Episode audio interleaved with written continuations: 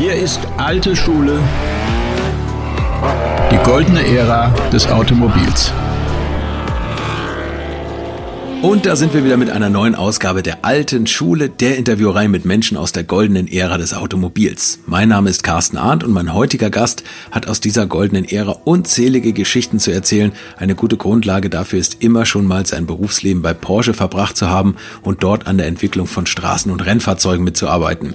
Und er hat dann nicht nur irgendein Auto mit abgestimmt, sondern er ist maßgeblich die Fahrversuche für den Übersportwagen der 80er gefahren, den Porsche 959 und wie solche Erprobungen damals ausgesehen haben, mit einem Auto, mit dem man in vielen Bereichen komplettes Neuland betreten hat. Das und vieles mehr verrät er hier und heute. Herzlich willkommen, Dieter Röscheisen.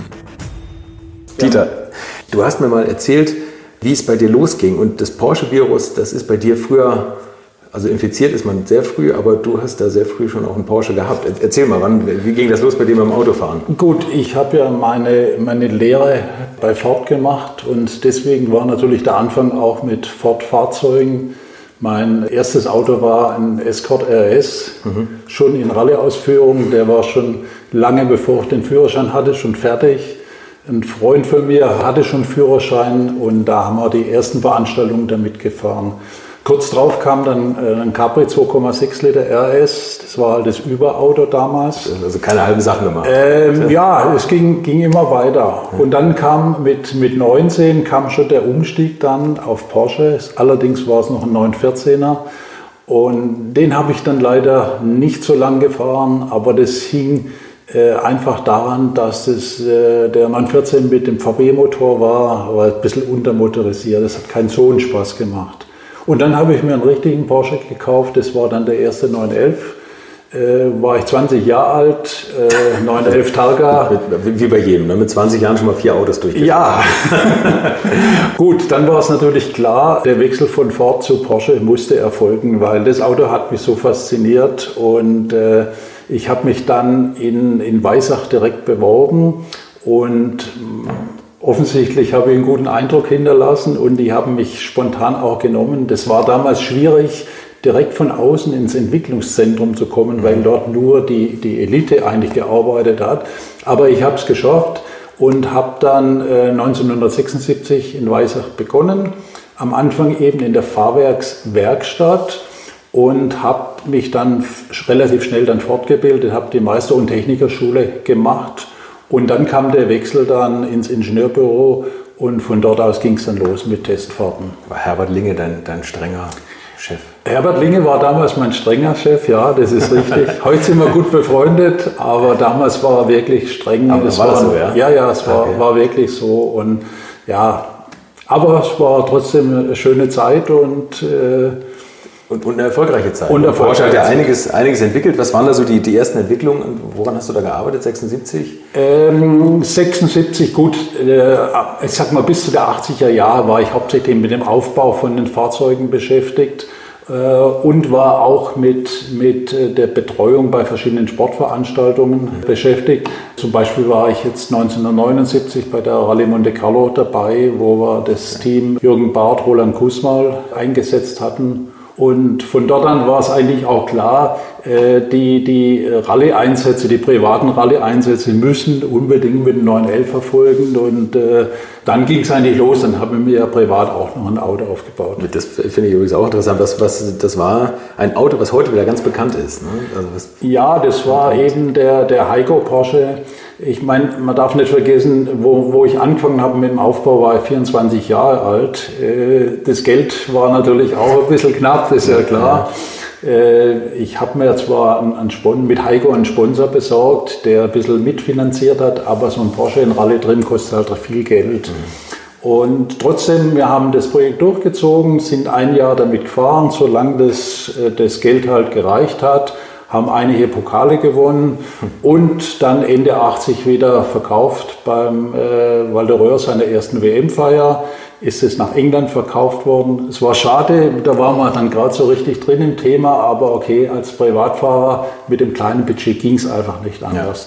Ja. Der ist Jahre später wieder aufgetaucht. Ja, das, heißt, das Auto, äh, der das Auto gekauft hat, der hatte äh, viel Geld, aber kein Fahrtalent. Und ähm, die Besichtigung war schon interessant, wo er das Auto angeschaut hat.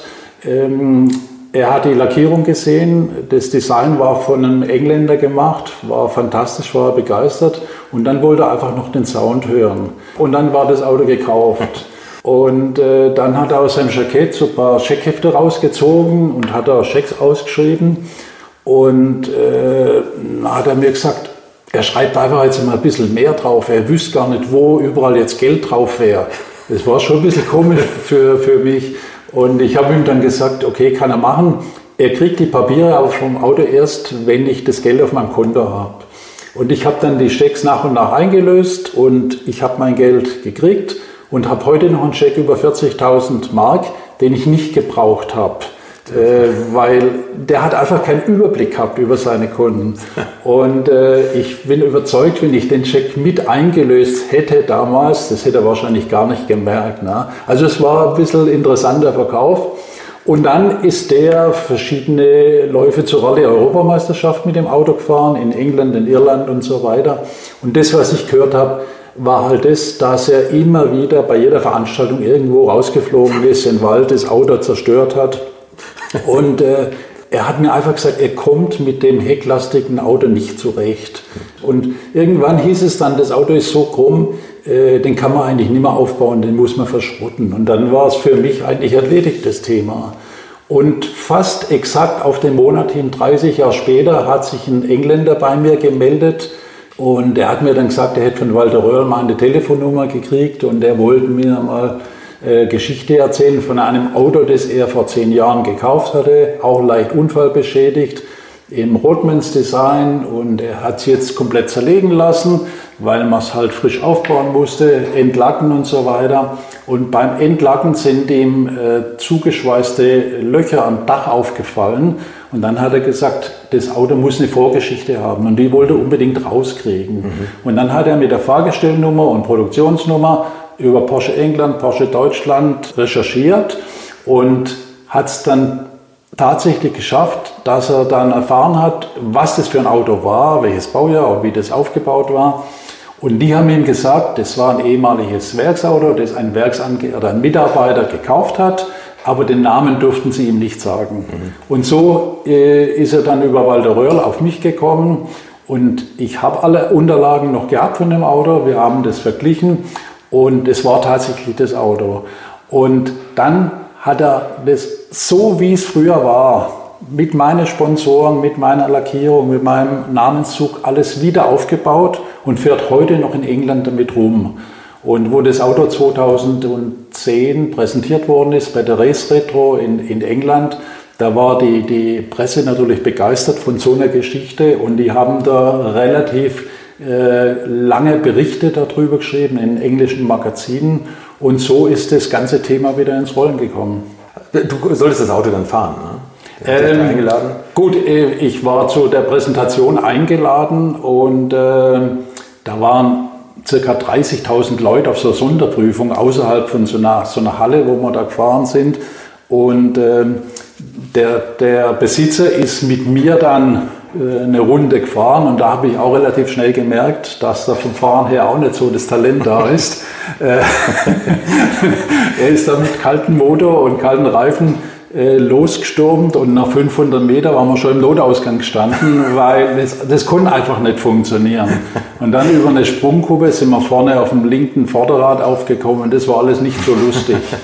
Und der, der Streckensprecher, der das kommentiert hat, hat dann halt gesagt, ja, jetzt wollen wir mal den früheren Besitzer sehen auf dem Auto. Und ich habe dann gesagt, nein, ich fahre das Auto nicht. Mir gehört er nicht mehr und äh, wenn irgendwas kaputt geht, ich möchte es einfach nicht. Wolltest du schon alles kaputt rein? Äh, ja, aber äh, es war vielleicht auch ganz gut, weil ähm, der, der Stick Blomqvist, ehemaliger Rallye-Weltmeister, der war auch dort und der war auch bei dem Verkauf mit dabei von, bei Walter Röhrl auf seiner WM-Feier. Und da sind wir auch so auf das Auto gekommen und äh, dann sagt er, sag mal, glaubst du, dass ich das mal fahren kann? Dann sage ich, frage ihn, ich glaube aber nicht, dass er dich fahren lässt. Und auch den hat er nicht fahren lassen. Hat er nicht? Also, nein. und, äh, er hat ihn mal fahren sehen hat gesagt, also hat aus allem Härtetest. Ja, aber ich meine, das ist schwierig. Äh, wie gesagt, wenn was kaputt gehen sollte, im Motorgetriebe oder sonst was, ja. dann geht es immer darum, wer bezahlt jetzt Klar, und so weiter. Ja. Deswegen wollte ich es nicht machen. Also tolle Geschichte und übrigens das Auto kann man sehen auf, auf unserer DVD Alte Schule, da fährt nämlich Walter Röll den Neuaufbau. Genau. Ihr habt das dann jetzt wieder hier, um die lange Geschichte kurz zu machen, nochmal wieder aufgebaut. Oh, ja, Walter ja. Röll fährt ihn ja auch meistens. Ja, ja, ja. ja. Und du hast, wo wir jetzt gerade bei Walter Röll sind, ihm auch mal ein Auto aufgebaut. Und zwar, war das wann? Ja, das war praktisch direkt das Jahr drauf. Er war Weltmeister. Der Walter Röll ist ja 1980 Weltmeister geworden mhm. auf dem Fiat und hatte dann äh, Ende vom Jahr bei Mercedes einen langfristigen Vertrag unterschrieben. Geplant war, dass zum 100-jährigen Jubiläum Walter Röhrl mit einem neuen äh, allradgetriebenen Mercedes Rallye-Auto er Weltmeister wird. So war der Plan. Und äh, die ersten zwei Jahre sollte er mit dem 500er SL fahren. Und da war er auch im Training, der in Österreich trainiert, bei der, für die Rallye Monte Carlo schon trainiert, in den Seealpen. Und das Auto war halt groß und schwer. Und dann kam äh, irgendein äh, Vorstand von Mercedes auf ihn zu und hat gesagt, Herr Röhrl, besteht die Gefahr, dass wir Monte Carlo nicht gewinnen mit dem Auto. Und dann sagt der Walter, äh, wenn Schnee liegt, ist die Gefahr akut, äh, da können wir nichts machen mit dem Auto.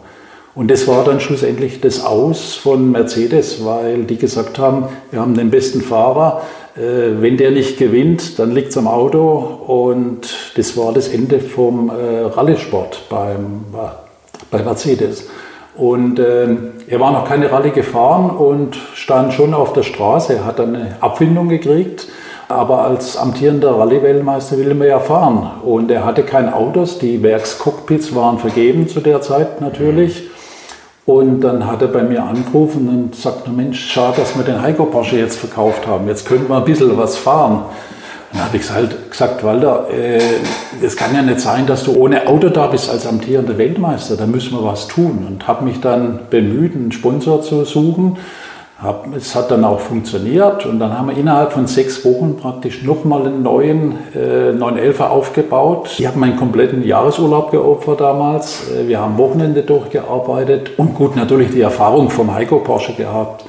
Und so haben wir das Auto aufgebaut und haben dann das Jahr eben so ein bisschen überbrückt. Wir waren auf der Isle of Man, wir waren in, äh, bei der Rallye Biancavallo in Italien und Zeitgleich haben wir dann von Porsche aus den 924 Carrera GT aufgebaut mit der Monet-Werbung.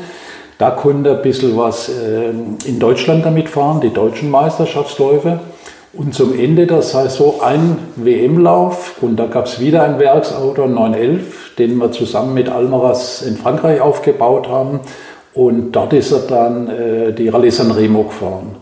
Und so hat man dann das Jahr überbrückt, bis er dann 82 wieder äh, einen Werksvertrag bei Opel gekriegt hat.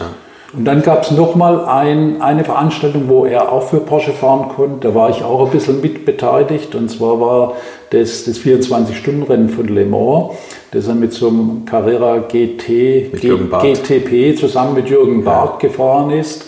Und da habe ich die Ehre gehabt, die Vortests zu fahren mit dem Auto. Und zwar nicht auf der Rennstrecke, sondern auf dem Trommelprüfstand. Das heißt, dort ist das Auto aufgeschnallt worden. Ich saß da drin in voller Rennmontur und bin das Programm Le Mans abgefahren. Ich wusste genau, wie viele Sekunden Vollgas waren, auf welchen Gang zurückschalten, rausbeschleunigen, Tankstops und so weiter. Alles so, wie es, praktisch original abläuft in Le Mans. Und das haben 30 Stunden lang gefahren. 30 Stunden? 30 Hast Stunden. du auf eine weiße Wand geguckt und, und im und, Auto gesessen? Ja, aber das war, äh, ja, gegen weiße Wand kann man gar nicht schauen, weil man hatte immer die Instrumente im, im Blick gehabt. Dann war genau die Aufzeichnung mit einer Stoppuhr. Wann was Wann, wo war es, genau. Und äh, das eben über 30 Stunden. Das war Alter, alles hoch konzentriert. Einmal hat es die, die Fronthaube vorne runtergerissen von den Vibrationen dann, aber äh, ansonsten ist nichts von der Technik kaputt gegangen. Und so sind wir dann Le Mans gestartet und eben auch erfolgreich im Ziel angekommen. Aber, aber du bist 30 Stunden nicht alleine? Nein, nein, nein. Ich, ich meine, wir waren zu zweit oder zu dritt, ich weiß gar nicht mehr okay. ganz genau. Wir haben uns aber auch abgewechselt. Trotz allem von der Belastung das, wie in Le Mans eigentlich. Das war wirklich so. Das Nur war so, Boxenbruder. Genau.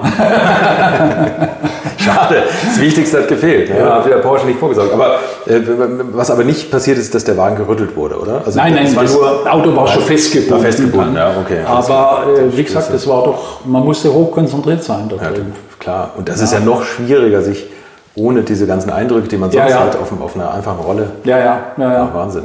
Und dann, danach ging es dann eigentlich los mit der Testerei. Ich habe eigentlich alle Baureihen damals durchgemacht. Das war äh, natürlich beim 911 das G-Modell, ja. dann 924, 944, äh, 928, diese ganzen Autos. Und nachdem ich ja immer im Fahrversuch oder Fahrwerkversuch war, war jetzt dort äh, hauptsächlich das Thema Regelsysteme angesagt. Das mhm. ging dann los mit äh, ABS-Entwicklung, was sehr hochinteressant war. Dann kam die ASR-Entwicklung und, und, die ganzen Systeme war ich dann mit beteiligt. und ESP, dann, ne? was bei Porsche äh, irgendwann kam. ESP dann, ja, genau. Ja. Und äh, zum Schluss kam dann eben die Allradentwicklung noch dazu. Aber am Anfang war eben das mit den heckgetriebenen Autos. Und Früher war es ja so, dass man da nicht so ein kleines Aufgabengebiet gehabt hat, wie es heute der Fall ist. Heute ist man ja so ein bisschen ein Fachidiot. Mhm. Früher hat man da richtig großes Gebiet gehabt. Und ich habe auch sehr viel Fremdentwicklung äh, gemacht bei uns im Hause äh, und hauptsächlich mit Audi und Audi Sport zusammen. Und da, okay. da gab es auch mal ein, ein, tolles Projekt, das dann zwar nachher nicht in Serie gegangen ist, aber die, die Testfahren war halt hochinteressant.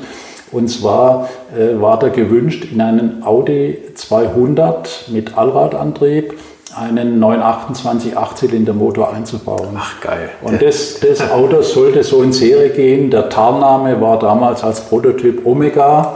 Und äh, da gab es auch dann äh, zwei oder drei Autos haben wir gehabt. Und eins davon habe ich dann in, in Schweden zum ersten Mal gefahren. Ging natürlich wie die Hölle mit dem Allradantrieb. Ja war alles hochgeheim. Das Auto war also so verunstaltet, dass man es nicht erkennen konnte, was das jetzt genau war.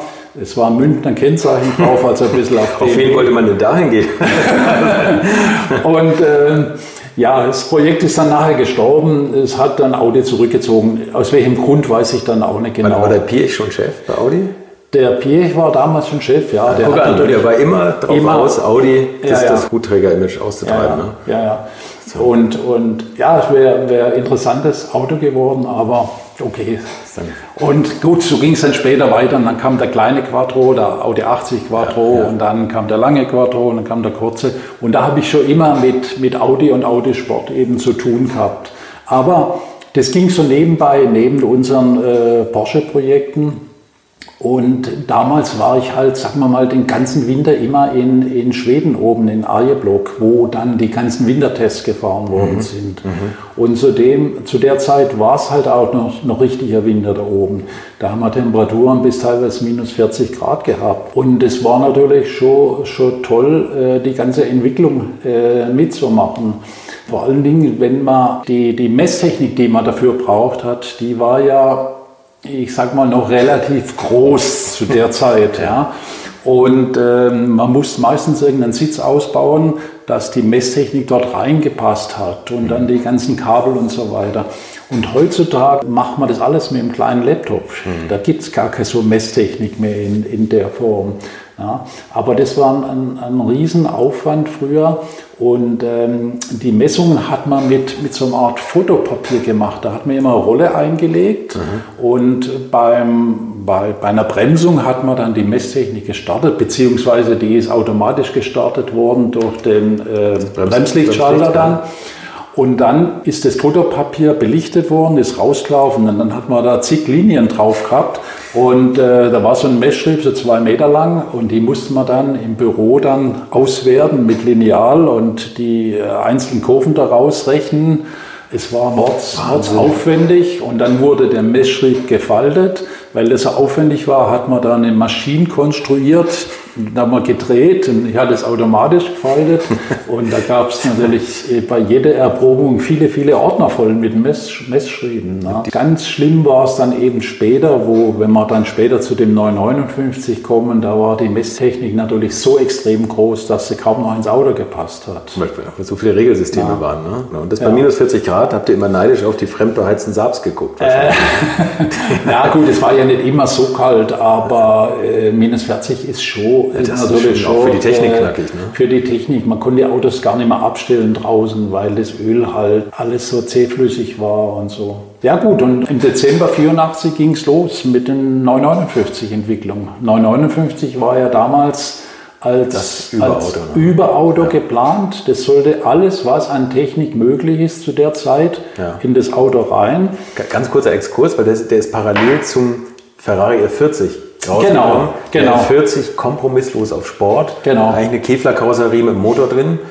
Und das war's. Das war ein Rennauto für die Straße. Rennauto für die Straße und Porsche. Und wir, wir, wollten halt ein Auto haben, das man im Alltag fahren kann. Nicht nur auf der Rennstrecke eben, aber sondern zum Einkaufen. Aber eigentlich auch ein Rennauto, ne? Auch ein Rennauto von der Leistung von allem. Nur war das natürlich deutlich schwerer. 450 PS waren angezeigt. 450 PS, das, das 1900, Anfang der 80er. Das ja, das war, das war ein Wahnsinn.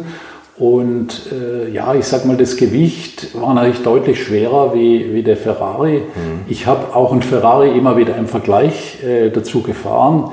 Nicht im Schnee, weil da war das Auto unfahrbar.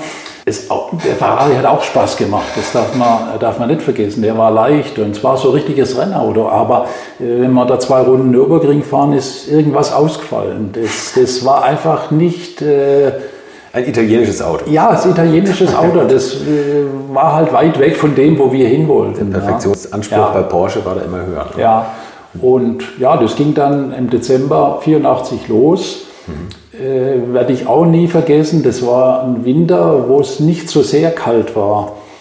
Und ähm, wir hatten drei Wochen Zeit für die erste Abstimmung und hatten äh, zu dem Zeitpunkt einen Kollegen dabei, der noch für äh, dieses Projekt verantwortlich war, der es aber mit dem Autofahren nicht so gehabt hat. Und, äh, das ist tolle Voraussetzung. Ja, das war nicht so tolle Voraussetzung.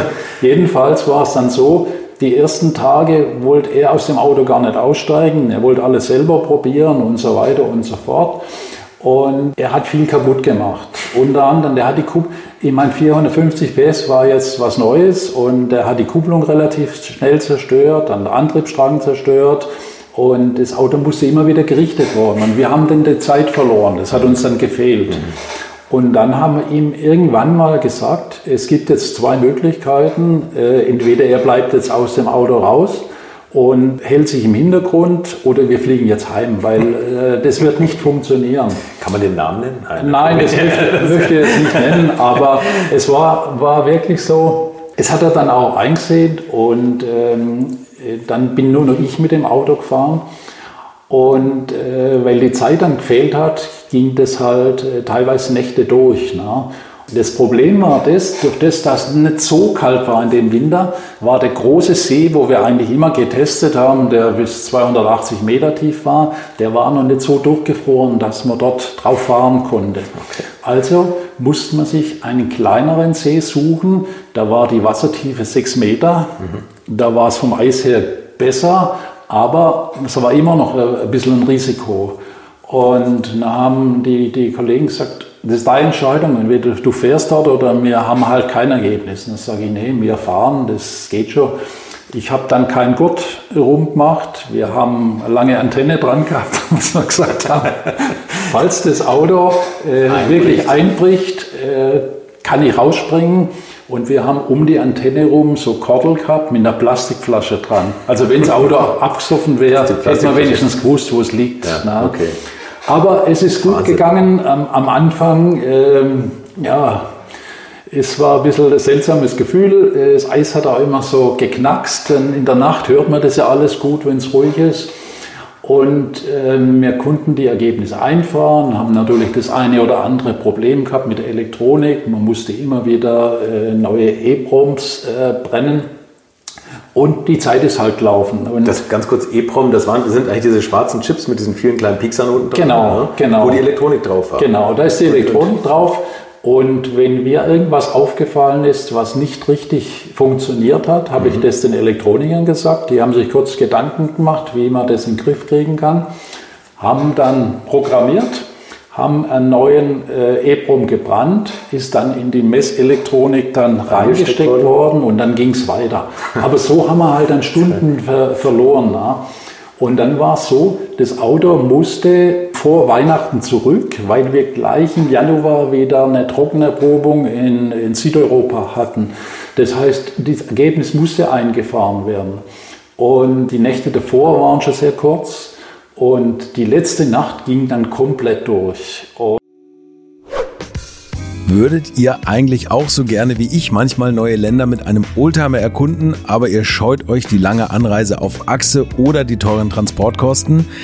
Dann gibt es eine der coolsten Alternativen, von denen ich bisher gehört oder in zahlreichen Artikeln gelesen habe und das sind die Eckis Oldtimer Rally Reisen durch Costa Rica luxuriöse zehntägige Urlaube und zwar in Minigruppen mit Oldtimern, die ihr vor Ort aussuchen könnt.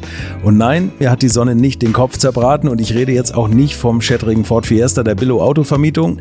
Ihr habt die Wahl zwischen zum Beispiel Mercedes SL, Porsche 911 oder Range Rover Classic. Und das ist sowas von cool, denn es sind immer maximal vier Autos inklusive Servicefahrzeug unterwegs und es geht natürlich nicht um Geschwindigkeit, sondern einfach nur darum, auf entspannte und ganz wunderbare Art und Weise Land und Leute zu erkunden und es ist ein Urlaub, also gibt es auch Strandtage.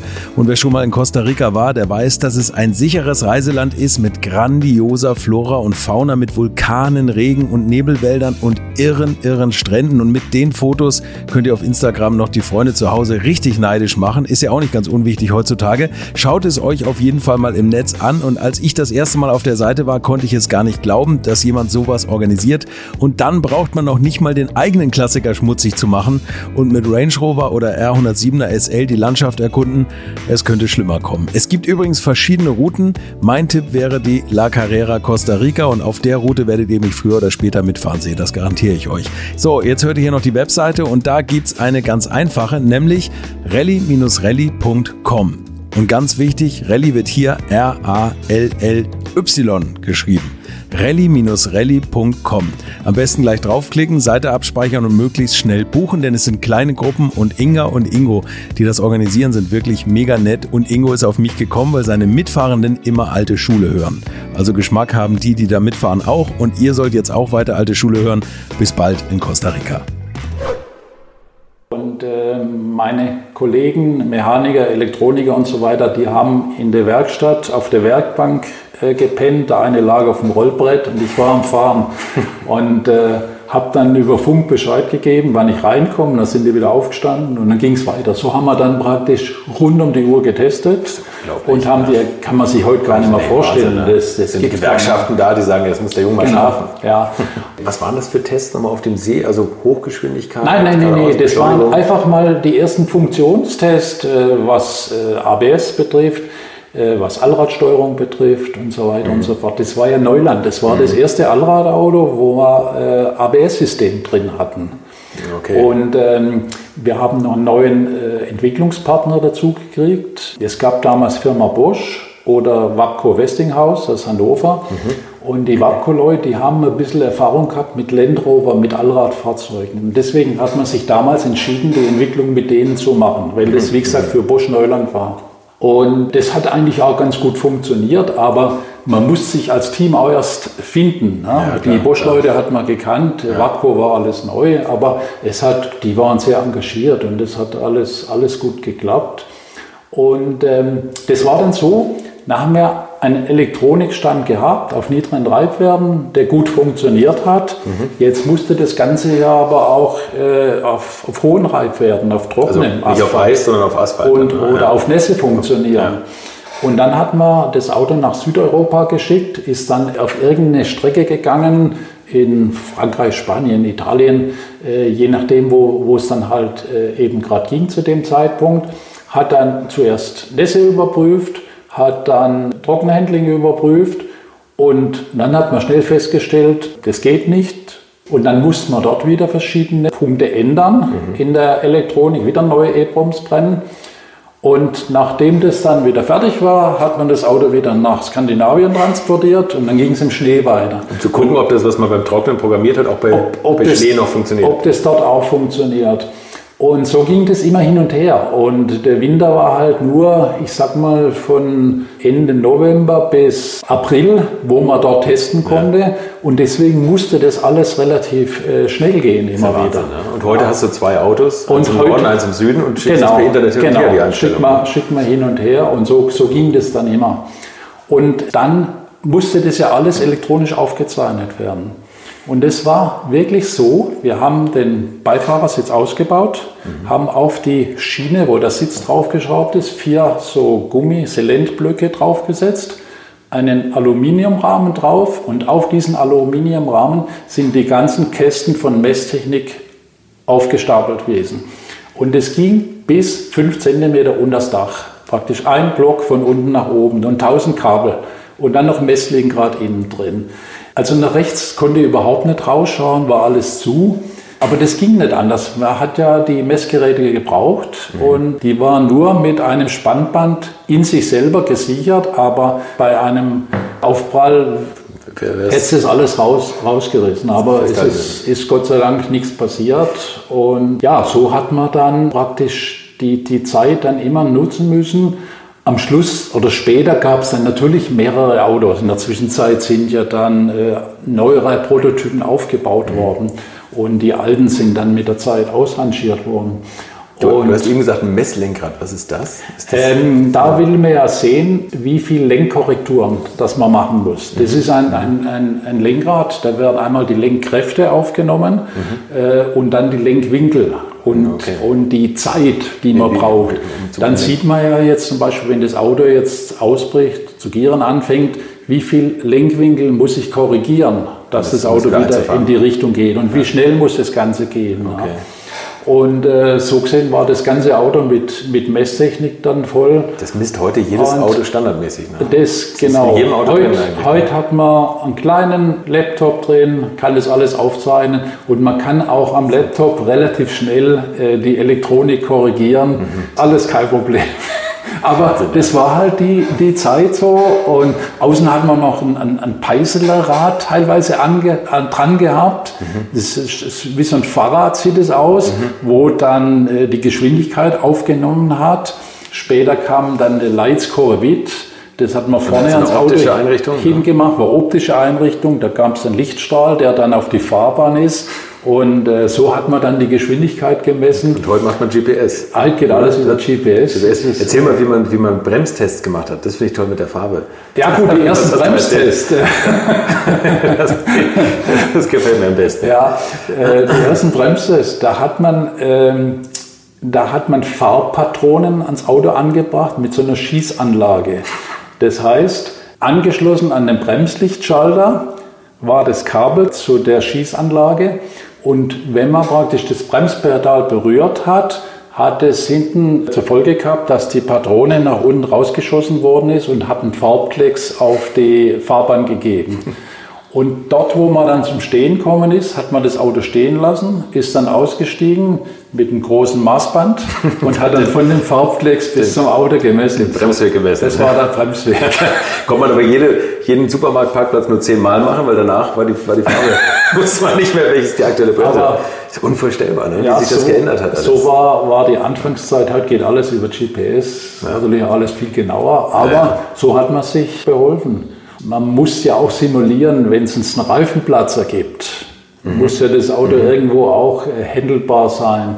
Und da hat man das auch so gemacht, da hat man so ein scharfes Messer gehabt mhm. und hat dann während der Fahrt einfach das Messer abgeschossen und den Reifen aufgeschlitzt und hat dann geschaut, dass man wieder und, da wieder anfängt. Und, und da gab es zum Beispiel bei der Typisierung, gab's, da, da musste man so durch die Spurgasse fahren mit 100 km/h und dann hat man den Reifen platt geschossen und dann musste man halt innerhalb von der Spurgasse das Auto halten können. So war die Typisierung damals. Also hat jeder Hersteller sich seine, seine Sachen da so ausgedacht. Ja. Ne? Du hast unendlich viele Fahrversuche gemacht und im Endeffekt war es naja, hing es von dir ab, wie sich das Auto nachher fährt. Ne? Du hast gesagt, das übersteuert mir zu viel, das untersteuert mir zu viel. Man sagt ja immer, jedes Auto hat seinen eigenen Charakter, zumindest bei den, bei den älteren Baujahren war das ja so. Heute stellt man alles um, die Fahrwerke Erde, Fahrwerke weiter. Im Endeffekt kann man sagen, dass das von dir maßgeblich abhing, wie sich so ein Porsche damals fuhr. Klar. Ne? Oder du warst einer der Testfahrer. Ja, ja. Man hat natürlich äh, gewusst, wo wir hinwollen. Das Auto soll sportlich sein, aber mhm. trotzdem leicht händelbar. Mhm war so am Anfangszeit mit dem 911 nicht ganz so einfach mit, mit dem Heckmotor, mit dem Heckmotor dann. Aber das haben wir dann im Laufe der Zeit schon gut in den Griff gekriegt und mit jedem Testkilometer lernt man ja auch dazu und äh, man weiß dann schon, das ist dann irgendwo im Kopf schon abgespeichert, wie das alles, äh, so muss sich ein Porsche anfühlen, wie sich das anfühlen soll und muss und da habe ich eigentlich, eigentlich keine Probleme gehabt. Dann. Ja. So, dann kam nach dem 950, jetzt gerade gesagt 964, also der ist ja alles 911er Baureihe. Und der 965. Ja, da gab es nur eins, ein Projekt dazwischen, das für mich sensationell gut war und interessant war. Das war praktisch zeitgleich mit dem 959. Da hat Porsche von, von Herrn Pirch, der damals bei Audi-Chef war, den Auftrag gekriegt, äh, den Rallye Quattro, das Überauto Ui, den S1, S1 ja. später hieß er dann mit als Flügelmonster E2, die Bremsanlage zu überarbeiten. Und zwar war das Problem das, die hatten äh, bei ihren Wettbewerbsmotoren schon 600 und mehr PS. Wer waren damals und die Fahrer? Hanno Mikola, Michel Motor? Hanno Mikola, Michel Motor, ja. Walter Röhrl, das okay. Diplom gewesen. Um einige Namen zu nennen. So, und ja. dann sind Sie zu euch gekommen. Und ähm, der, der äh, Herr Pirch hat das Thema Bremsanlage erst in eigenen Haus platziert und war aber, ich sag mal, nicht ganz so einverstanden, wie die Herren das angegangen sind. Die haben ihm natürlich immer wieder gesagt, oh, wir haben alles probiert und das geht nicht und so weiter. Mhm. Und das ist genau das, was die Pirch nicht hören wollte. Und äh, wir waren dort in Ingolstadt bei der Sitzung und dann hat er vor allen Leuten gesagt, meine Freunde von Porsche übernehmen das Projekt. dann, dann, war Ruhe. Und äh, das war dann so, ein Kollege von mir, der mir am Schreibtisch gegenüber saß, der hat die Hauptverantwortung gehabt fürs Projekt. Und äh, ich habe die Organisation äh, von den Abläufen gemacht und die ganzen Tests gefahren. Mhm. Und wir haben dann von, von Audi ein Original-Einsatzauto gekriegt. Mit dem sind wir dann zuerst in den Windkanal nach Wolfsburg gegangen zu VW und haben die Aerodynamik etwas korrigiert, hauptsächlich was die Anströmung der äh, Bremsanlage betrifft.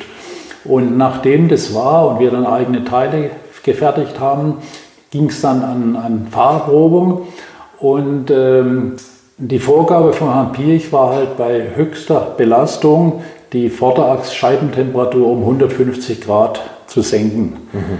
Und das war schon, schon eine Aufgabe, weil 150 Grad relativ viel ist dann. Und wo wir dann die ersten neuen Teile hatten, habe ich dann in Weissach angefangen, die ersten Tests zu fahren. Das war dann immer so, Strecke war abgesperrt, zehn Runden auf Bestzeit gefahren und dann alles aufgezeichnet. Und das war, war so, die Autos haben ja richtig Lärm gemacht. Also das hat man nicht nur im Gelände oder, oder im Werksgelände äh, gehört, sondern auch weit drumherum. Äh, das war also das, der, der typische Turboklang da von, den, von den Fünfzylinder. Ja. Und gefühlsmäßig war die halbe Weißacher Belegschaft da an der Strecke gestanden und habe dazu geschaut, was da abgeht. Und draußen an den Wiesen und so weiter waren Leute gestanden. Also es war irgendwie, war, war eine tolle Zeit. Und ähm, wir haben immer schöne äh, Entwicklungsschritte gemacht und haben dann gesehen, na, das bringt was, das bringt weniger. Extra langsam entwickelt, damit du mehr fahren konntest. Nein, das nicht. Die, die haben ja gewartet auf die, auf die Teile. Zum Schluss war es dann auch so, dass wir halt aus witterungstechnischen Gründen dann auch nach Südeuropa ausgewichen sind. Und so, da konnte ich halt viele, viele Testfahrten machen, was natürlich faszinierend war. Das war damals das stärkste Rallye-Auto und ich habe das freudige Vergnügen gehabt, die ja. Tests zu fahren. Und wir haben das Ergebnis geschafft. Wir haben 187 Grad kühlere Temperaturen erreicht. 150 waren gefordert. 150 ja. waren gefordert. Herr Pier war total begeistert. Und so hat man dann für die Rallye-Autos die Serienteile relativ schnell beschafft und so konnten die dann praktisch äh, ihre nächsten Rallyes damit fahren. Und es ging alles so, äh, drei Wochen Test 959, drei Wochen Test dann wieder mit, mit dem Audi. Also von einem ein Highlight, ein Highlight äh, nach dem anderen. Das Problem war ja, das war ein extrem schnelles Auto, 959, und ein extrem schweres Auto. Das heißt, wir sind da überall an die Grenzen gekommen, was mhm. Thermik betrifft, was Belastung betrifft und so weiter und so fort. Und wir mussten viel, viel nachbessern. Von, wir haben uns das ein bisschen leichter vorgestellt. Und im Lauf der Testfahrten sind natürlich dann irgendwelche Dinge wieder aufgetreten, äh, wo man auch nicht erwartet hat, aber am, Schluss einfach klar war, das musste, sowas musste kommen. Die Zeit ist natürlich auch gelaufen. Die Kunden hatten damals für das Auto anbezahlt. Den hat man auch einen, einen, einen Auslieferungstermin genannt und der ist immer weiter nach hinten geschoben worden. Mhm weil wir nicht fertig waren mit der äh, Entwicklung. Und man konnte das den Leuten und unseren Chefs immer schwierig erklären, dass wir jetzt immer noch erproben müssen. Ja. Aber das war gut, dass wir das gemacht haben, weil man doch noch einiges korrigieren konnte. Und die, die Kunden hat man ein bisschen beruhigt, indem man am Nürburgring einmal Kundenfahrtage gemacht hat das heißt, da hat man 5, 6, 959, die im Versuch liefen, da hochgeschafft und die Kunden dürften dann mit äh, irgendwelchen Test- und Rennfahrern auf dem Beifahrersitz mitfahren, dass sie mal ein bisschen ein Gefühl ja, okay, haben. Okay, ja. Dann haben sie ein Modellauto überreicht gekriegt, einfach so, dass man die ein bisschen bei Laune gehalten hat. Ja. Und dann ist mir irgendwann ist mir mal aufgefallen, dass bei, bei bestimmten Bedingungen das Auto beim, bei einer Vollbremsung versetzt. Und zwar so versetzt, dass man richtig als Fahrer richtig erschrocken ist.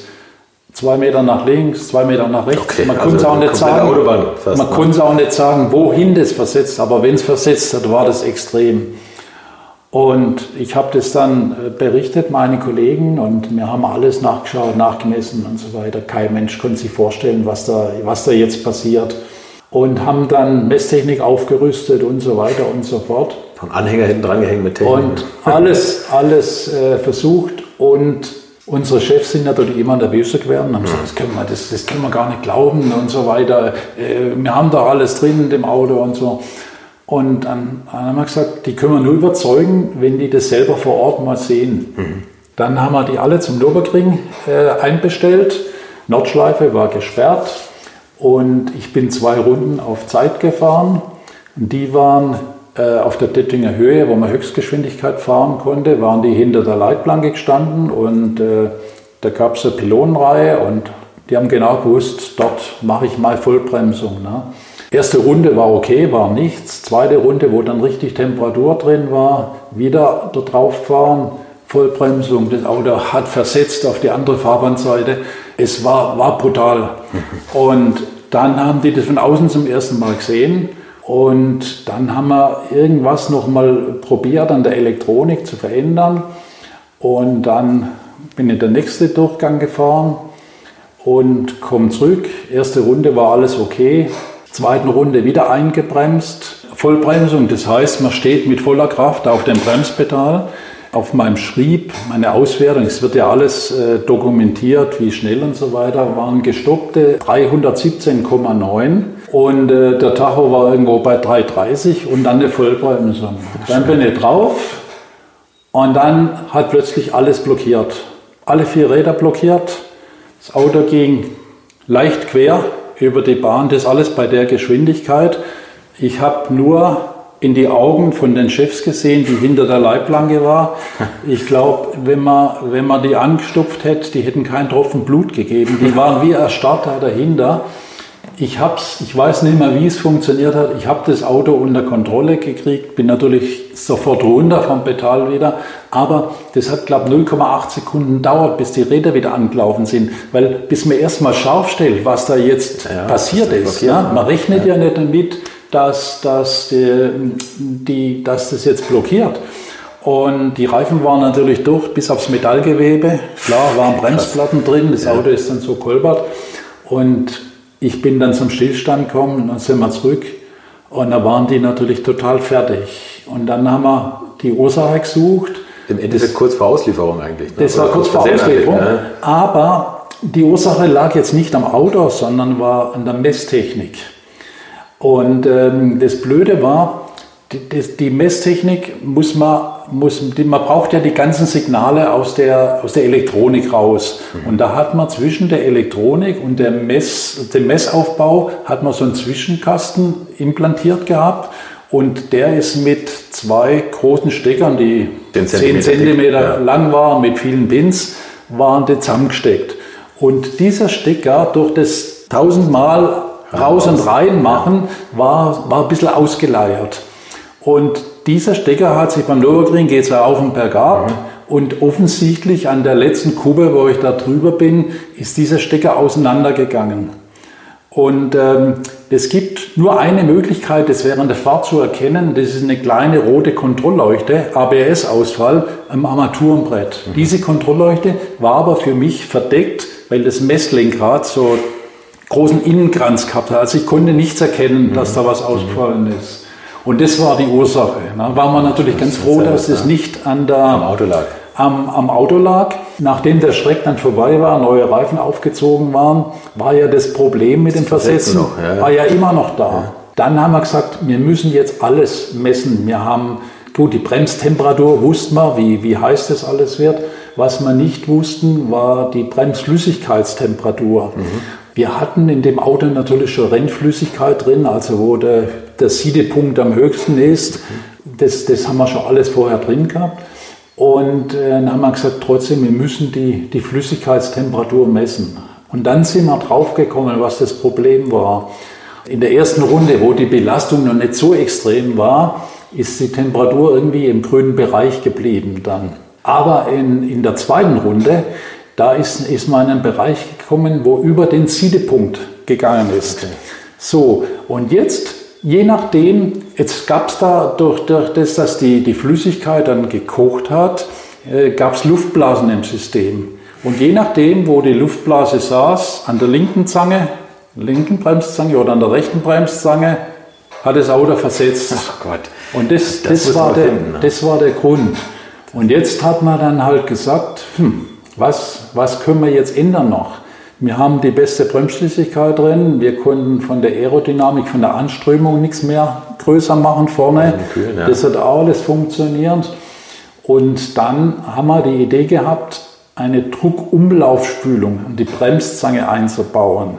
Das war so ein bisschen eine schwierige äh, Konstruktion mit Rückschlagventilen und so. Und das hat einfach die Auswirkung gehabt, dass man die heiße Flüssigkeit, die an der Bremszange war, praktisch mit jedem Bremsvorgang rausgepumpt hat. Mhm. Das heißt, man hat immer der, für die nächste Bremsung immer frische Bremsflüssigkeiten an der Zange gehabt.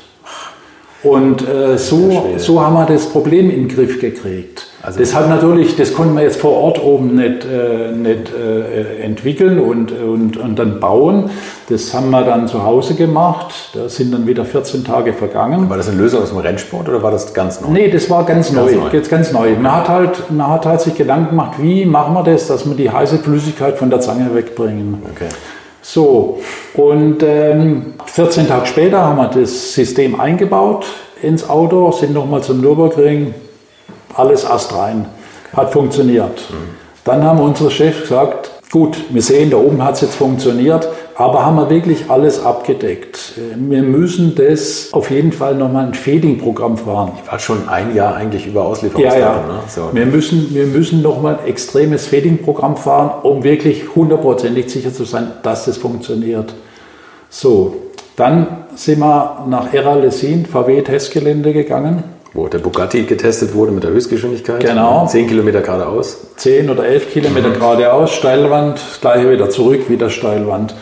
So, und das Programm hat dann so ausgeschaut, alle 50 Sekunden von Höchstgeschwindigkeit auf 100 zu bremsen, immer Vollbremsung auf 100, mhm.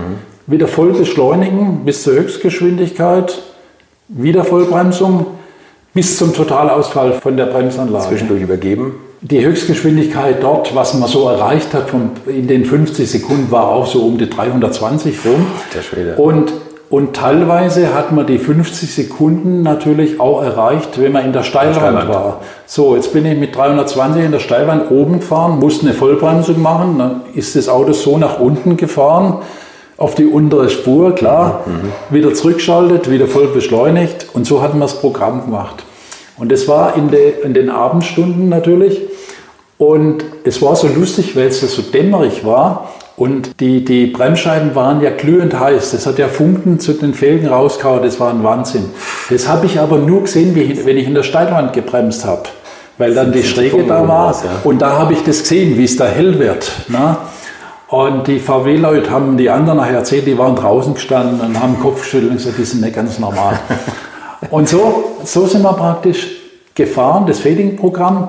Und ich habe dann irgendwann gemerkt, dass Pedal weicher wird und dass die Verzögerung nicht mehr ganz so gut ist. Nicht mehr ganz so gut, haben wir immer noch 0,8 G Verzögerung gehabt. Noch mehr als jeder VW jemals als, hatte. Genau. Aber der Grund war der, die Bremsbeläge waren weg, die waren abgefahren. Ich habe schon mit der Rückenplatte auf den, also Stahl auf Stahl gebremst mhm. Und trotzdem haben wir die Verzögerung noch gehabt. Das war ja alles glühend heiß. Wahnsinn, ja. Und so lange gebremst, bis die Kolben rausgefallen sind.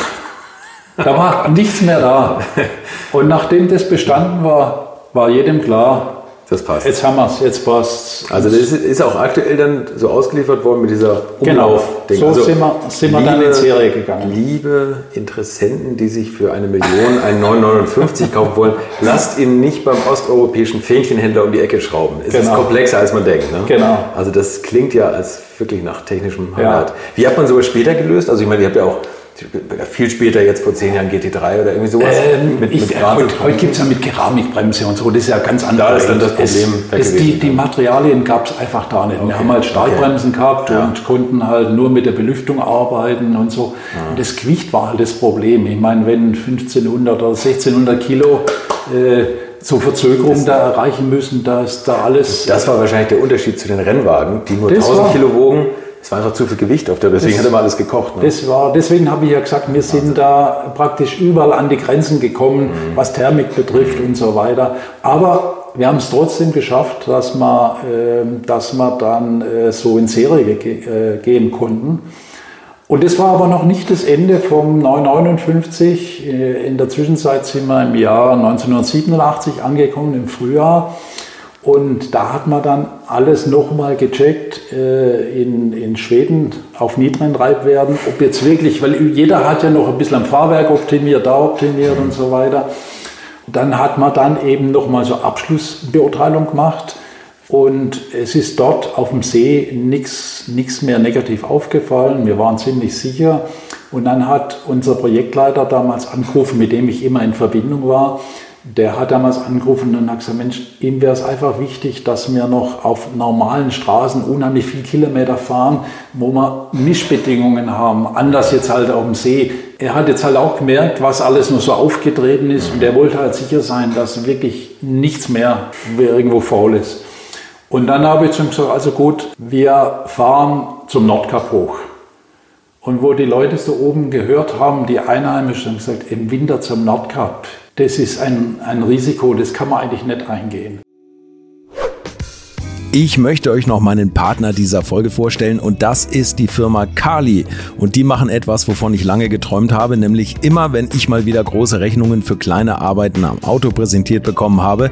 Ich erinnere mich da an meinen Wunsch, bei einem früheren Fahrzeug einige Programmierungen wie Blinkerbestätigung beim Abschließen und so weiter ändern zu lassen.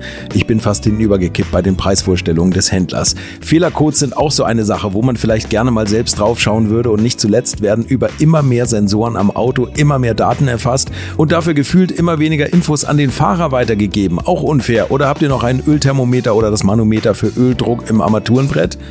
Ich nicht. Kali ist da der Problemlöser eurer Wahl. Damit habt ihr die komplette Transparenz über den Zustand eures Autos und holt euch die volle Kontrolle über euer teuer bezahltes Fahrzeug endlich wieder zurück. Als täglicher Begleiter liefert Kali euch die Fehlerdiagnose in Herstellerqualität, Auslesen und Löschen von Fehlercodes, Auslesen und Aufzeichnen von Motor-Live-Daten, sogar mit Referenzwerten zum besseren Verständnis, Freischalten von versteckten Funktionen, bei denen man auch manchmal staunt, was das eigene Auto eigentlich alles kann. Ihr benötigt nur einen Wagen mit OBD2-Stecker und die Funktionen von Kali variieren je nach Hersteller. Aber wenn man mal in die Liste schaut, dann findet ihr alle üblichen Verdächtigen wie natürlich BMW, Mercedes, Porsche, Toyota, Volvo, Land Rover, Opel, Peugeot, Skoda, VW, Mini und viele, viele Marken mehr. Alles lässt sich bequem über eine iPhone- oder Android-App steuern. Es gibt eine kostenlose Version, mit der ihr Basisfunktionen nutzen könnt und eine Lizenz speziell für eure Automarke oder bei Interesse auch für alle Automarken. Und wenn ihr jetzt 15% sparen wollt, dann nutzt den Gutscheincode Alte Schule in einem Wort geschrieben. Einfach Alte Schule bei der Bestellung im Gutscheinfeld eingeben oder klickt auf den Link in den Show Notes, damit der Code automatisch angewendet wird. Alle Infos zu den Marken, zu Funktionen und Preisen findet ihr im Netz unter www.mykali.de. Kali wird mit C geschrieben. Und wie gesagt, den Link zum Rabatt auch nochmal bei mir in den Show Notes. Man muss wissen, das war die Zeit, da gab es kein Handy. Ja. Es gab aber schon Eisbären. Es gab Eisbären, genau. Und ähm, es gab da oben so gut wie keinen Verkehr.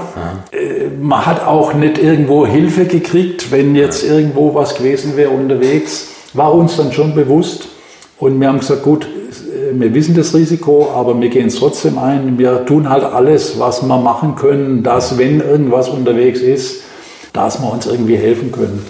Und wir hatten zwei Autos, einmal die Sportversion und der ein bisschen niedriger war und einmal die Komfortversion und die Komfortversion habe ich dann gefahren, die Sportversion Kollege und ich habe praktisch Schneepflug gespielt, weil mein Auto ein bisschen höher war und dann so sind wir da hochgefahren. Die Autos waren ausgerüstet mit Rentierfällen, mit Schlafsäcken, mit äh, Leuchtraketen, mit äh, trockenem Brennholz und so weiter. Also wir haben so ziemlich alles dabei gehabt und warme Getränke natürlich. Mhm. Ne? Und dann sind wir am Freitagnachmittag gestartet und am Sonntagnachmittag sind wir wieder zurückgekommen, sind 2307 Kilometer Schnee und Eis gefahren mit einem Tempo äh, jenseits von Gut und Böse. Mhm. Ja. Mhm. Und das war wirklich toll. Wir haben alle Bedingungen gehabt, Mischbedingungen. An der Küste hoch in Norwegen äh, war es teilweise trockene Bahn. Nur dort, wo tagsüber natürlich die Sonne reingebrannt hat, ist dann das Schmelzwasser drüber. Ja, okay. Und das Schmelzwasser war dann natürlich in der Nacht ja. wieder vereist. Das heißt, wir haben dann immer wieder von trockener Bahn Eisplatten gekriegt. Und weil wir halt so hohes Tempo gefahren sind, war das nicht ganz so ohne, aber das war ein guter Test für unsere Regelsysteme. Ja, genau. Ja, genau. das haben wir ja vorher erprobt ja. und auch Fehler gefunden und das hat bestens funktioniert. Und äh, so sind wir da hochgefahren. Wir haben teilweise drei Stunden lang kein Auto, kein Mensch gesehen. Einmal sind wir in ein Gebiet gekommen, da war relativ viel Schnee auf der Bahn und da haben wir uns sehr, sehr schwer getan von der Bodenfreiheit und von unseren damaligen, man hat es Breitreifen genannt, heute lacht man darüber, über 235er Reifen. Ja, Aber zu der Zeit waren das breite Winterreifen und die waren da nicht so sehr gut fahrbar. Und dann haben wir plötzlich gemerkt, dass hinter uns Scheinwerfer kommen und kamen immer näher und äh, denke ich, das kann ja nicht wahr sein. Und immer noch ein bisschen schneller gefahren, immer, scheinbar sind immer größer geworden. Und irgendwann haben wir dann gemerkt, wir können das Auto nicht halten, das da hinten kommt. Dann haben wir einen Blinker gesetzt. Und da ist so ein alter Daimler vorbeigefahren, so uralt Auto mit so schmalen Reifen dann. Wir hatten da die Spike drauf gehabt und dementsprechend Bodenfreiheit. Und der hat uns dann schön überholt. Da konnten wir mit unserem Hightech-Auto einfach nicht mithalten. Ja, es ist dann nachher wieder besser geworden, aber das waren einfach Bedingungen, wo dann schon ein bisschen, Grenze, ein bisschen äh, extrem war. Und der ganz kurzer Exkurs, der 959 ist ja auch Paris-Dakar mitgefahren, zweimal, beziehungsweise eine Vorversion, nachher der finale ja. Wagen, der wurde alles umgebaut dafür. Ja, ja. Höher gesetzt, ja, ja, doppelte, ja, doppelte Dämpfer, also das war ein Da war eben das, dann, ne? das, Grundauto war schon das, der 959, aber von der Technik war der, natürlich, war der natürlich anders. Naja, auf jeden Fall, wir sind dann bis sechs Kilometer vors Nordkap gekommen und dann war die Straße gesperrt, weil es meterhohe Schneeverwehung gehabt hat und äh, natürlich im Winter niemand zum Nordkap fahren will, haben sie das auch nicht geräumt. Erst im Frühjahr dann wieder. Und hm, da war man natürlich ein bisschen enttäuscht, äh, weil wir unser Ziel, das wir uns in den Kopf gesetzt hatten, Nordkap in 59, nicht doch nicht erreicht haben. Und dann gab es noch einen Abzweig in so ein kleines Dorf, da sind wir dort hingefahren Und das war das Skarsweg, das, das nördlichste Fischerdorf der Welt.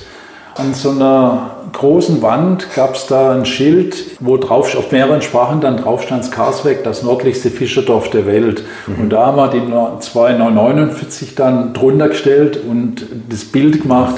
Und dann war natürlich, waren wir schon happy, dass wir wenigstens so ein Foto hatten. Ja. Da, da gab es ja noch keine, keine Digitalkameras. Man hat seinen 36er Film in der Tasche gehabt, der war in der Zwischenzeit voll. Was schade war, weil wir sind dann weggefahren in das Ortszentrum, das ist nur ganz kleines, kleiner Ort mit 150 Einwohnern oder sowas. Das hat sich relativ schnell rumgesprochen, dass da zwei tolle also Autos zwei, da sind. Und da waren da relativ, Deutsche. relativ viele Leute gestanden. Und da war es ganz lustig, da kommt oben runtergefahren in der Dämmerung ein Schlittenhundegespann mit einem Eskimo drauf. Und zwar ein Eskimo, wie man aus den Filmen kennt. Fellmütze, das Gesicht, so weiter und so fort. Der hat dann dort angebremst, neben unseren Autos. Das waren jetzt zwei Welten, Hightech und der äh, Hundeschlitten. Ne? Hundeschlitten dann. Es war dann eine lustige Unterhaltung. Äh, der hat keine, nur drei Worte Englisch gesprochen. Das ging so ein bisschen Mischmaß mit Schwedisch, mit Norwegisch und mit Händen und mhm. Füßen und so weiter. Der hat sich dann auch eingesetzt und hat den Tacho gesehen, bis 350 hat er so drauf geschaut. und hat gesagt, äh, der konnte jetzt nichts damit anfangen. Dann haben wir, haben wir erklärt, äh, dass das Auto so schnell ist und auch gesagt, was das an Geld kostet damals. Ja, 420.000 420.000 Mark. Und dann hat man nur gemerkt, dass er da in seinem Kopf was arbeitet, aber er hat es nicht so richtig verstanden. Dann ist er ausgestiegen und hat mit seinem Handschuh in den Schnee 4200 reingeschrieben. er hat gesagt, dann haben wir das, dann haben wir, Porsche ist günstig. Dann haben wir das korrigiert.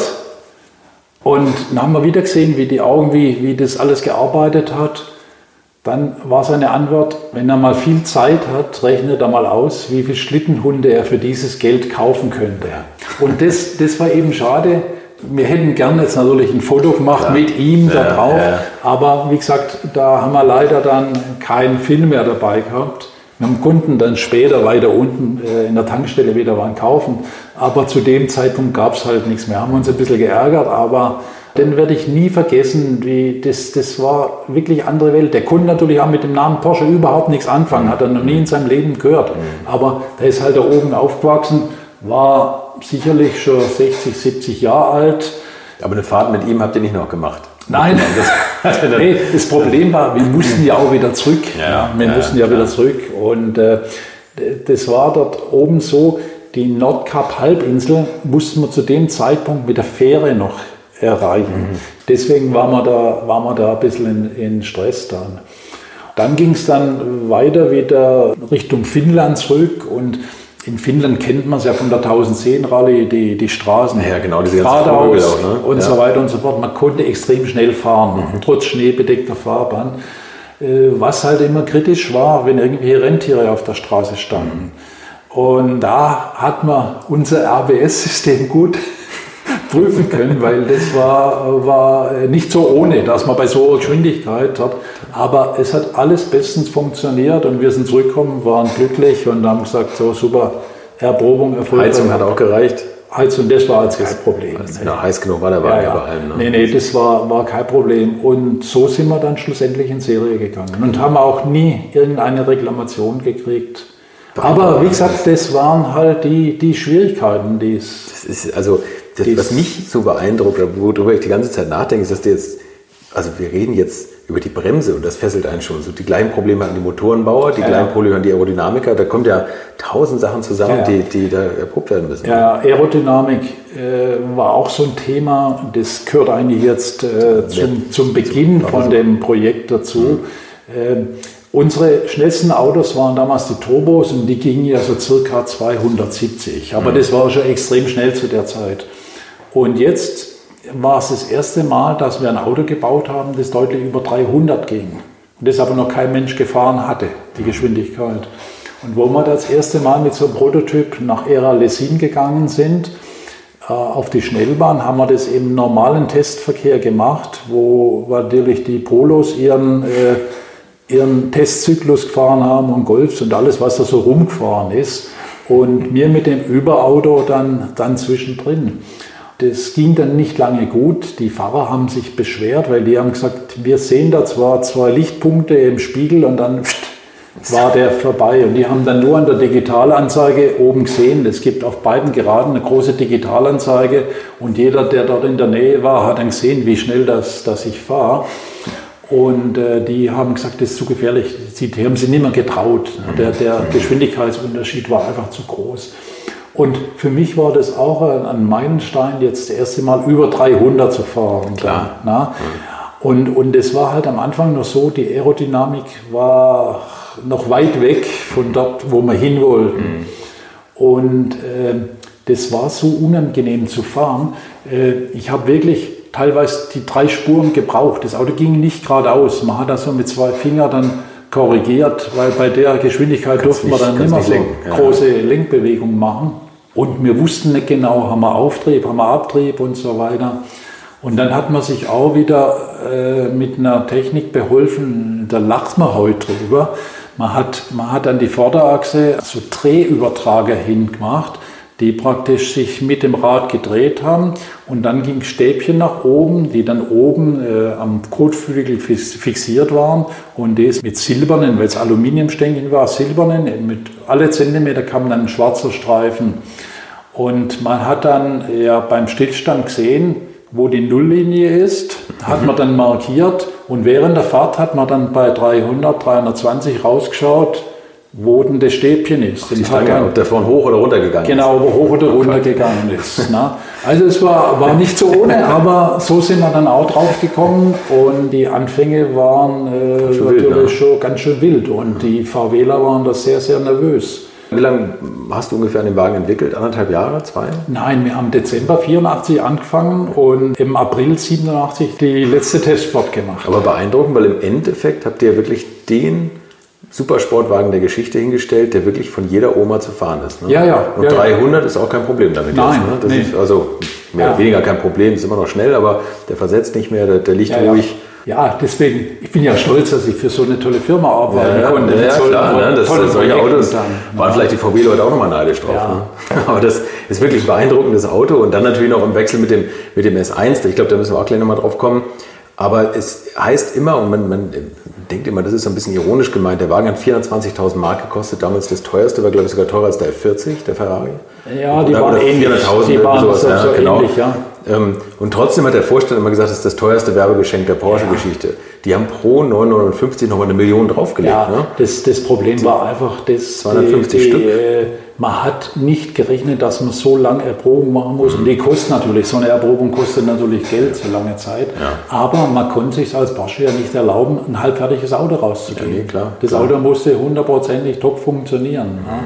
Und äh, das war halt eine tolle Werbung für Porsche. Man konnte darstellen, äh, was man alles kann. Was geht, ja. Was geht. Und äh, deswegen hat man das halt in Kauf genommen. Ne? Und es ist natürlich auch viel Technik und viel Know-how auf die folgenden Autos eingeflossen. Genau. Und zwar lange, lange später noch. Ne? Ja. 993, der Allrad im Turbo ja. nachher. Das basiert auf der Entwicklung, die ihr dann im 959 geleistet ja. habt. Ne? Also da haben wir schon viel. Ja, und, und, dann war das Projekt abgeschlossen, das Audi-Projekt war abgeschlossen. Und dann hat man gedacht, es wird ein bisschen ruhiger. Aber gut, es ging ja immer weiter. Dann gab es ein Projekt, das sollte ein 911 Turbo-Nachfolger werden. Der hieß 965. Das war eigentlich ein kleiner 959. Der war von der Optik her ähnlich wie der 959 von der Spoiler und so, war von der Karosserie aber ein bisschen kompakter, war mhm. leichter mhm. und war insgesamt sogar leichter zu fahren. Also es war ein schönes Auto.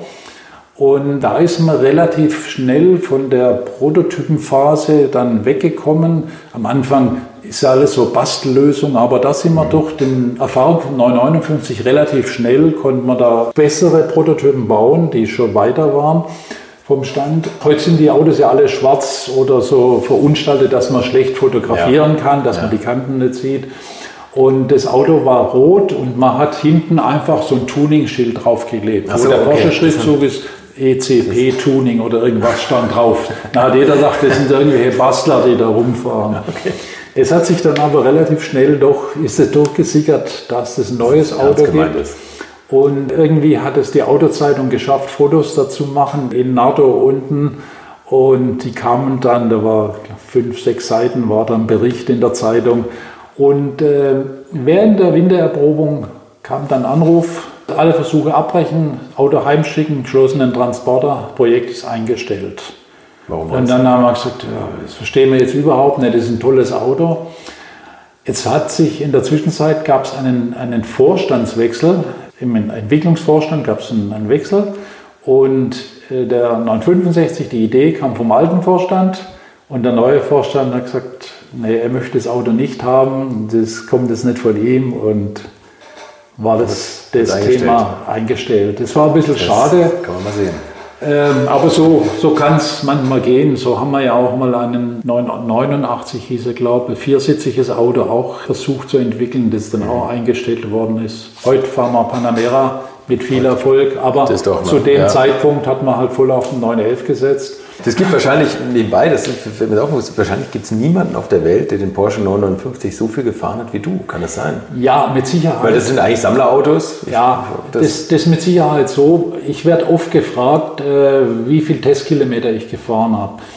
Zuletzt war das bei der Porsche Soundnacht 2015, mein Jahr 2015 war das da war das Thema 959 auch präsent. Mhm. Und dann haben mich die Moderatoren auch gefragt, sie wussten, dass ich die meisten Testkilometer habe. Wie viel waren es denn schlussendlich? Dann habe ich gesagt, ich weiß es nicht. Ich weiß nur, wie viele Jahre ich mit dem Auto äh, gearbeitet habe. Ja. Und es war ja so, dass nur eine Handvoll Testfahrer das Auto überhaupt fahren durften. Mhm. Das, der, so ein Prototyp hat ja Millionen gekostet. Mhm. Und da gab es nicht viele Leute. Und durch das, dass, dass ich natürlich Fahrwerk, Regelsystem und alles gemacht habe, mit ständig mit Skandinavien und Südeuropa, alle möglichen Rennstrecken, war ich natürlich nur mit dem Auto unterwegs. Ne? Und man hat zu der Zeitpunkt natürlich auch Fahrtenbücher ausgefüllt, aber es ist niemand auf die Idee gekommen, einfach mal eine Kopie zu machen und es zusammenzuzählen, mhm. wie, das, wie viel das war. Mhm. Aber es war extrem viel und äh, ich kenne niemand, äh, mit Sicherheit auch kein Kunde, der so viel gefahren ist ja. jetzt mit seinem, mit seinem Auto. Auch Schlimmeres. Ja, sicherlich. so weit zu fahren. Aber ich glaube, die Erlebnisse, die du damit hattest, waren ja auch nicht immer ganz angenehm am Anfang. Nein, nee, nee sicherlich nicht. Aber es ist Gott sei Dank alles gut gegangen. Und man ist ja auch stolz, wenn man da als Mitarbeiter mithelfen kann, dass man so ein tolles Auto auf die Beine stellt ja. und vor allen Dingen so ein fehlerloses Auto später, ja, dass dann nichts mehr aufgetreten ist, ist mir ja stolz. Und, äh, ein, ein großes Stück Ingenieurskunst und, und ganz besonders damals im Wettbewerb gegen Ferrari und diese, das war der Erzrivale eigentlich, ne? aber das war diese technische Perfektion, gab es dann doch nur bei Porsche. Dass das Porsche-Virus also nicht nur so ein bisschen Teil deines, deines Berufslebens war. Das sieht man übrigens auch in diesem Raum, wo wir hier sitzen. Das ist dein Keller. Das ist schon ein eigenes Museum. Und ich habe eben gesagt, du besitzt jeden Porsche-Typen, der jemals gebaut wurde. Ja. Leider nicht im Original, aber du hast tatsächlich jedes Auto als Modell. Und wir sitzen hier umgeben von Modellautos. Wie viele sind es? Das sind Hunderte. Ja, oder? weit über 1000. Weit über 1000 ja, Modellautos. Ja. Ist wirklich jedes einzelne Modell ingenieursmäßig benannt mit so. Das ist fantastisch. So bunt. Also wir stellen ins Internet ein paar Fotos, wenn ich darf. Ja, ja. Und das sieht, sieht wirklich toll aus. Ja, das, vielen Dank für deinen Einblick. Das ist äh, tatsächlich was Besonderes, glaube ich, bei Porsche zu arbeiten und, äh, und da Testfahrer zu sein. Und was das bedeutet, da haben wir jetzt mal einen kleinen Einblick bekommen. Dieter Röscheisen, danke, toll. Gerne. Das war Dieter Röscheisen und ich hätte Testingenieur werden sollen. Wer darf bitte jeden Tag beruflich Porsche 959 fahren und hin und wieder auch nochmal die Konkurrenz namens Ferrari F40 und Q testen? Ich hoffe, euch hat diese Folge genauso viel Spaß gemacht wie mir. Wenn ja, freue ich mich auf eine kurze Bewertung bei iTunes und ich möchte auch nochmal auf unsere Facebook- und YouTube-Kanäle namens Alte Schule hinweisen. Auf Facebook findet ihr immer die Infos und Fotos zu den neuesten Folgen und wenn ich etwas Interessantes im Netz finde, dann teile ich es dort und natürlich freue ich mich immer über eure Tipps, mit wem ich unbedingt noch in diesem Podcast sprechen muss. Also schreibt mir, ich freue mich über jede Message von euch. Infos, Bilder und alles Wissenswerte unter der Internetadresse www www.alte-schule-podcast.de Alte Schule ist ein Podcast aus den WakeWord Studios.